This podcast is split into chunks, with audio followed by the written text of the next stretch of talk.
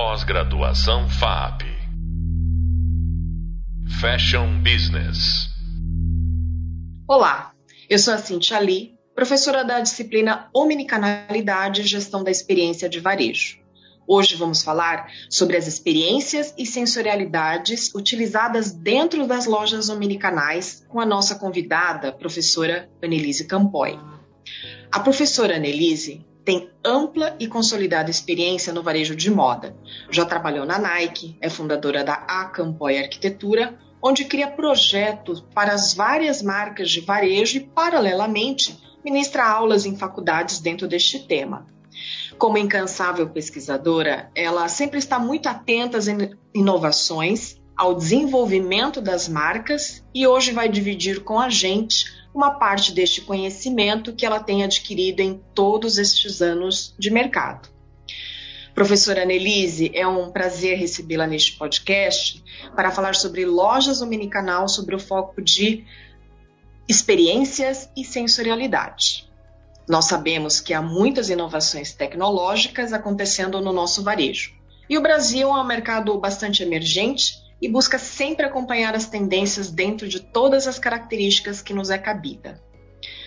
Primeira pergunta: Dentro do que você tem pesquisado e atuado profissionalmente, me conte um pouco sobre as experiências mais interessantes em marcas brasileiras que têm tido sucesso no emprego de estratégias diferenciadas.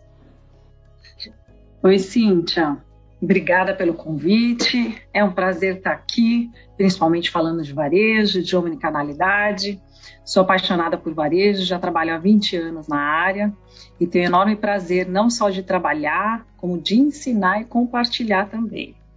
E hoje, compartilhando com vocês, né? É, falando de marcas brasileiras, né? De experiências no Brasil.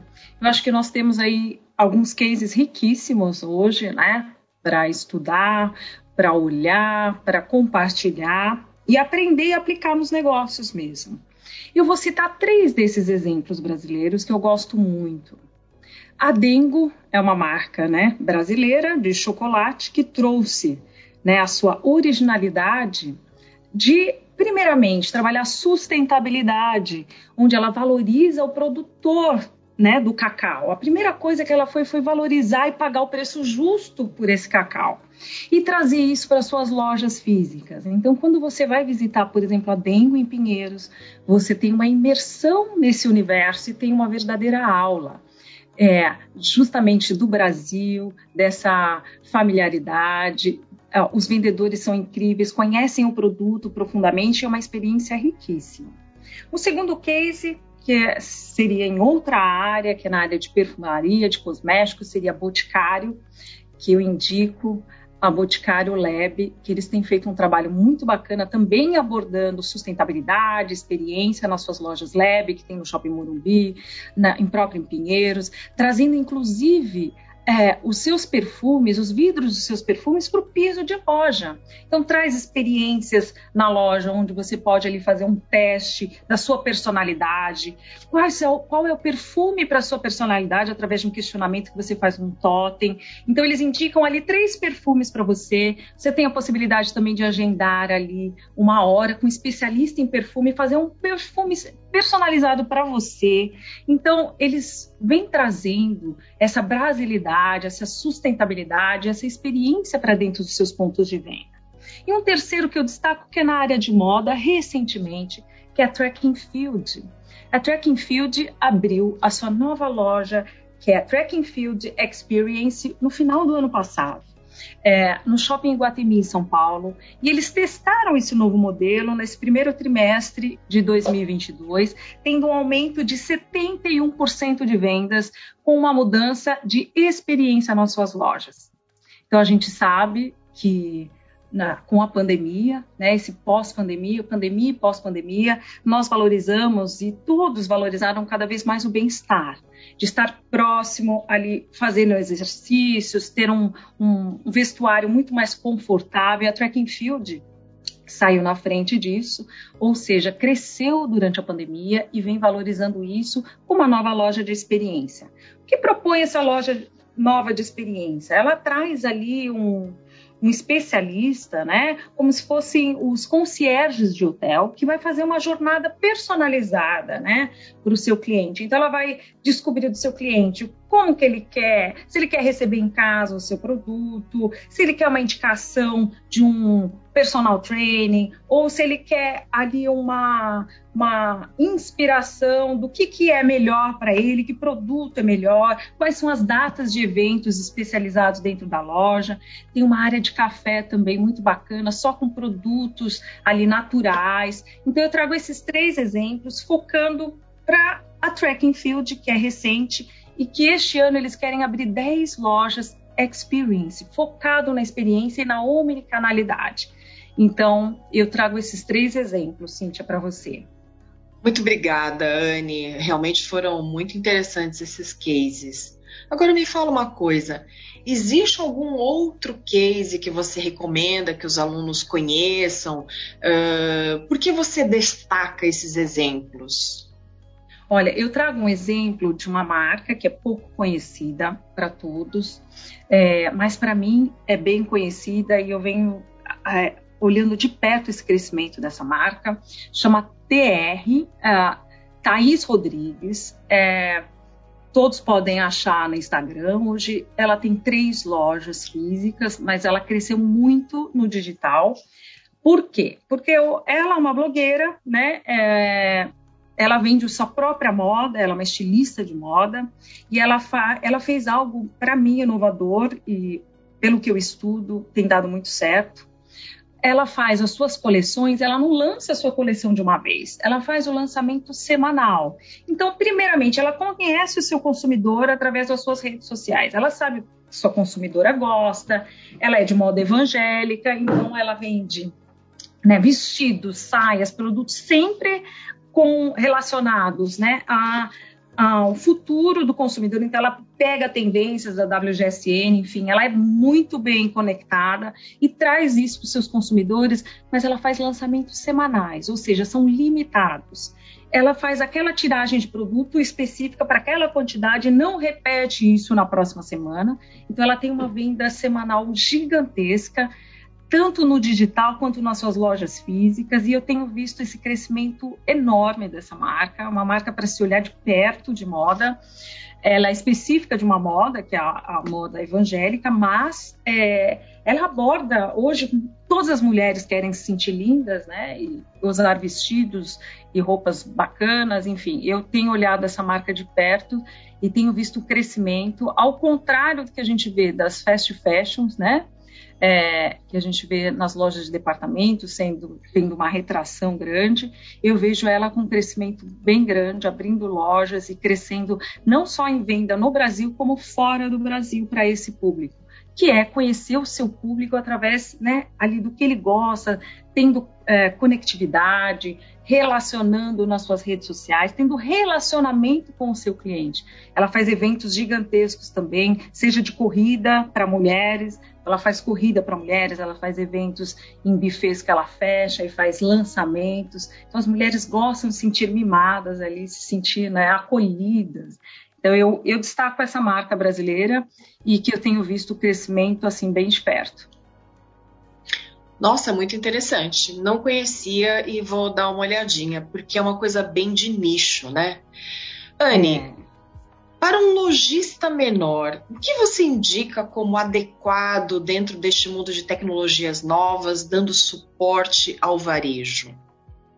Olha, é, o, varejista menor, eu até cito essa, esse case da Thaís Rodrigues na TR, né? É, quando você tem as redes sociais, que hoje é, é, é de graça, né? Para você conhecer o seu cliente, se relacionar é de graça.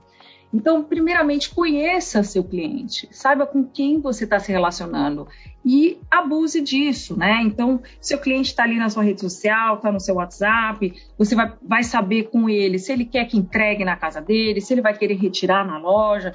Então, aí você já começa a ter é, uma diversidade de canais de como atender seu cliente, né? Não só isso, se a gente pega também marcas grandes e, e, e vê esses exemplos de marcas grandes, o que eles estão fazendo, como eles estão crescendo, como, por exemplo, uma marca chinesa, a Chai, né? ou Shen Shine, né? Como que se fala o, o, chinês? Mas uma marca que tem vendido muito com o público, que é a geração Z, né? Então a geração Z ela tá onde? Nas redes sociais, principalmente no TikTok. E ela olha ali no TikTok, o que, que aquele consumidor quer? Ah, tá em voga a calça verde de veludo, a, as cores vibrantes no verão. Então, ela já coloca a tiragem daquele produto, né? ela põe aquela tiragem de aquele produto, limitada também, então 200 peças, 300 peças, e vê se vende vende tudo que aquele consumidor já está ali na rede social, ela já sabe o que quer e ela tem, é, tem crescido continuamente, hoje avaliada em bilhões né, de dólares. Então, para um lojista pequeno é o quê? Primeiramente, conhecer seu consumidor. Depois que ele conhecer, se relacionar com esse consumidor, ver como ele quer ser atendido. E ter o cuidado na sua loja também, trazer para a sua loja algumas experiências, né? Ter o cuidado na apresentação, como que vai apresentar esse produto, por que não trazer eventos para dentro da sua própria loja, né? Então, marcar eventos, por exemplo, com especialistas. Se você se você é da área de moda, se você vende vestuário feminino, por exemplo, trazer uma especialista ali de como combinar é, versões de roupas, como fazer uma mala, por exemplo. Todo mundo tem dúvida como fazer uma mala. Então, quando você faz isso, conhece seu consumidor, tem um relacionamento, você consegue aumentar as suas vendas. Olha o case da Track and Field, 71% a partir do momento que ela mudou de uma loja apenas de vender produto para ter experiência. Nossa, é é uma porcentagem bem alta. Agora, é, me fala uma coisa: você é usuária de algum serviço oferecido pelas lojas omnicanais? Quais são eles? Por quê? Você vê praticidade ou você vai pela experiência? Conta um pouquinho. Olha, acho que todo mundo. Eu já era usuária, né, é, de serviços omnicanal, porque Muitas vezes você compra na internet, recebe em casa, você quer trocar na loja.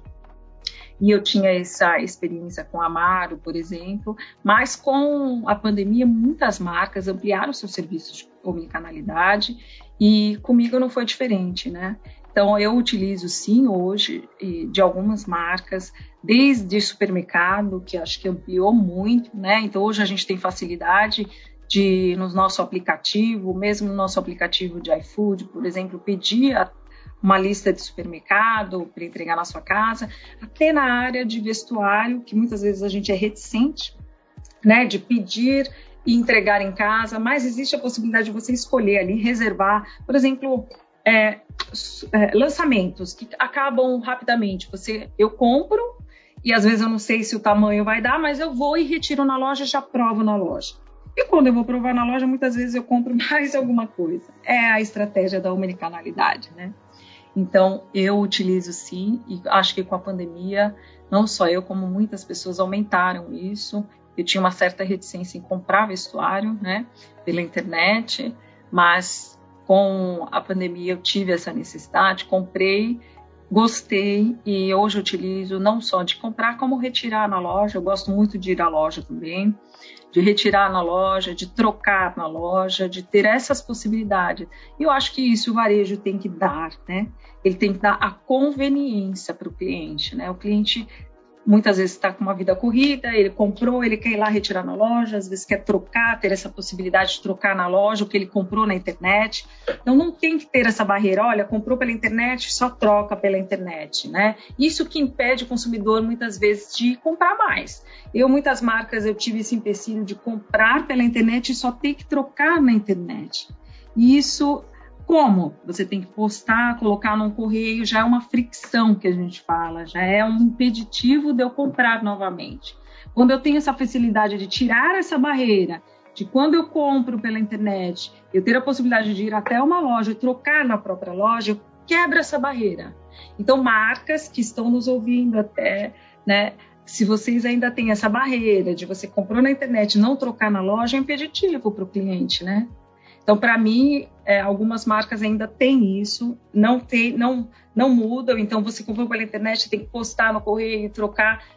É, é uma, uma, uma fricção ali, né? Um impeditivo para você comprar. Então, quebrem essas barreiras e eu uso sim a omnicanalidade, quero usar mais se muitas marcas tirarem esse impeditivo de comprou na internet, trocar na loja, ter essa, essa flexibilidade, né? É, você destacou um ponto muito importante, eu concordo com você, né? Muitas vezes essa coisa de trocar é complicada. Como arquiteta, Anne, me fale uma coisa. Quando, como que você trabalha no sentido do, de uma marca te procurar? Ela já vem com alguma ideia de experiência ou você sugere? Como que acontece isso? E se ela fala assim, ah, eu queria que meu cliente se sentisse à vontade, como que você consegue pensar numa solução ou em soluções, né, de projeto que possam atender as, as, as, necessidades e expectativas destas marcas. Você tem algum exemplo que você fez e que a marca te abordou e você levou alguma solução dessa forma? Olha, tem. A gente atende algumas marcas, diferentes áreas, né? Muitas vezes o cliente chega até nós e ele ainda não sabe, né? O que o, o que o seu consumidor precisa, né? Ele fala, poxa, eu quero renovar a loja, eu quero reformar a loja, eu quero deixar ela mais modernizada, mais de acordo. Mas com relação a experiências, às vezes é, falta realmente entender, né? O que o cliente precisa. Então a gente começa abordando quem é essa marca quem ela atende, se ela nasceu no físico, se ela nasceu no digital. É importante conhecer isso, né? Onde ela está, que público ela é, justamente para promover também qual é a experiência. Nós tivemos uma marca que veio nos procurar da área de ótica, por exemplo, né? Na, e ela nasceu no digital, não tinha loja física. E primeira dúvida é que loja abrir, como abrir, é, e onde abrir, né, com que experiência. Então, o que, que nós abordamos? Nós falamos, primeiramente, vamos pesquisar quais são as áreas que você mais vende no digital. Então, que áreas, que regiões você mais vende em São Paulo? E aí a gente mapeou quais eram as regiões que mais vendia e ali está o ponto para se abrir a loja. Então, está sendo estudada essa nova experiência, como vai ser essa experiência de ótica, né? Nessa região, por quê? Porque quando você fortalece o físico, quando você abre uma loja física, onde você tem também o atendimento digital, você aumenta a venda da sua loja física em duas a três vezes, comprovadamente isso. E a sua loja e no digital também. Então nós vamos trazer experiências, nós estamos colocando pesquisas, né, justamente nas redes sociais, que tipo de experiência, fazendo essas perguntas para trazer novas experiências, né? A gente está fazendo, já fizemos algumas marcas, mas citando uma outra área, por exemplo, de clínica odontológica. Nós fizemos né, uma rede de clínicas que chama Odontomais, é, e ela chegou para a gente também, poxa, como fazer uma nova experiência de clínica odontológica? O que fazer? E a primeira coisa que a gente vai trabalhar é a dor, né? A maioria das pessoas tem dor quando vão numa clínica odontológica. É, então, como que a gente trabalha isso? Com sentidos. Nós trabalhamos visão, tato, olfato, paladar e audição, justamente para tirar todo esse trauma de dentista. Olha que interessante.